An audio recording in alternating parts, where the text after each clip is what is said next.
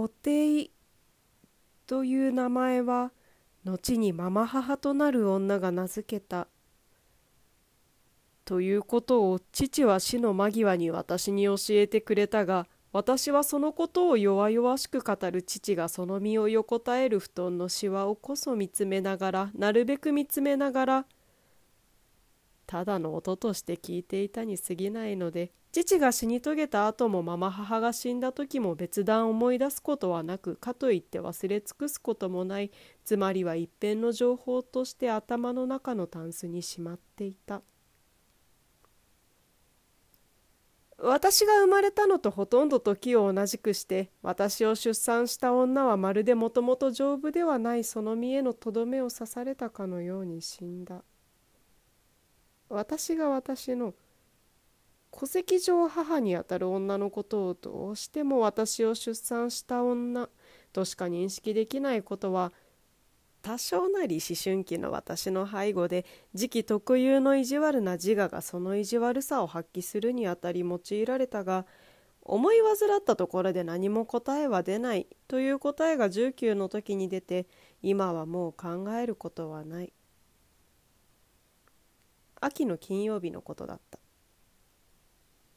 父が死んだのはその1年後だったので私は1920という何か意味ありげな期間に体験として出自を失うという感覚を得たことになる。すぐ後にママ母がトラックにはねられた時に至っては大学の研究室にいてともかく病院に行くようにと中継役の教員にせっつかれたがまず初めに頭に浮かんだ言葉は「なぜ?」だった。この「なぜ?」は私がすぐに病院に行かなければならない理由にかかる私はそれでも結局病院に行ったがママ母である女はほとんど誰なのかわからないくらいに頭が潰れていてどう惹かれたらこのような状態になるのだろうかというようなことを考えているうちに通夜も告別式も四十九日も済んでいった形状への過程に思い巡らせている間に私と彼女の関係は他人への回帰を完了した。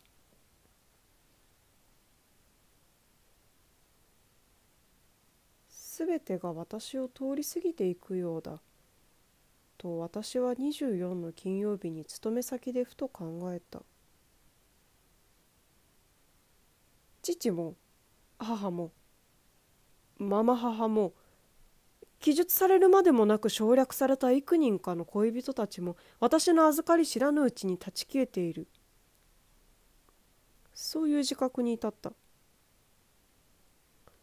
私は勤め先の研究所において超能力や超常現象にまつわる部署に在籍しており全てが自分を通り過ぎていくようだという自覚に至った。その瞬間もまたとある超常現象にまつわる実験の経過観察記録をつけているところで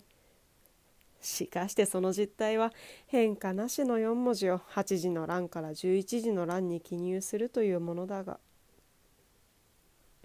隣のデスクでは同僚の k さんが同じような書類に同じようなことを記入しており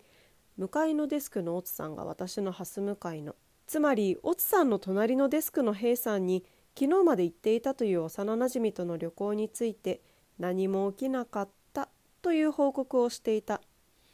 平さんはあらあらと返事をしたように思うが私もこうさんもおつさんもそしておそらくは平さん自身もその返事に何の感情も見いださずにあらあらを空中にそのままにしていた。部署の他の人たちはそこにはいなくてだから知らない。それから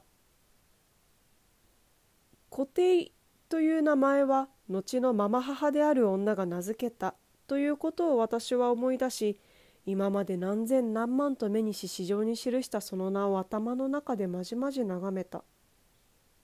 なぜかはわからない。ともかく眺めてみた。頭の中で目を凝らすと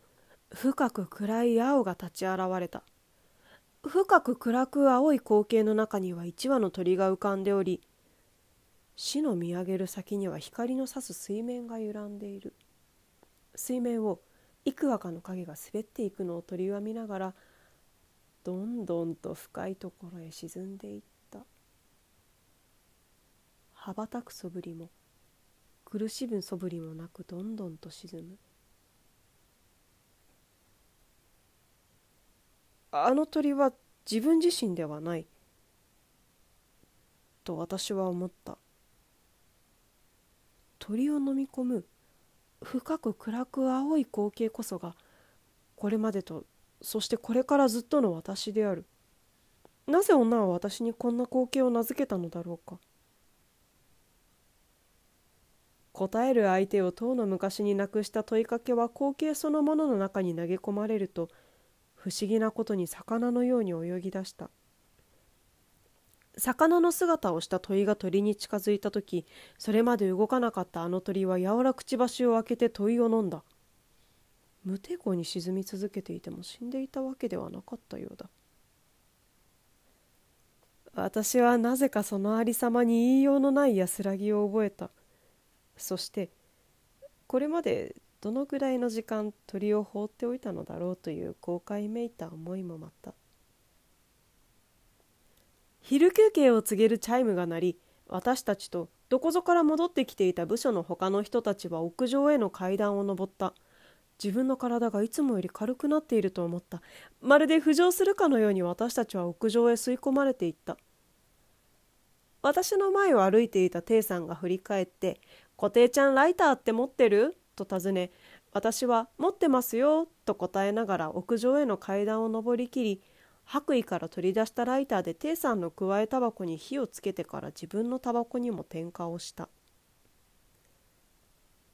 屋上を覆う空は晴れていた。私の中の鳥が見上げていた水面の向こうにあるものだと分かった私はそれからまた沈む鳥を見下ろした。これからはまた餌をやることになると思う。時々。全てが通り過ぎる中で私は立ち止まってそのように思った。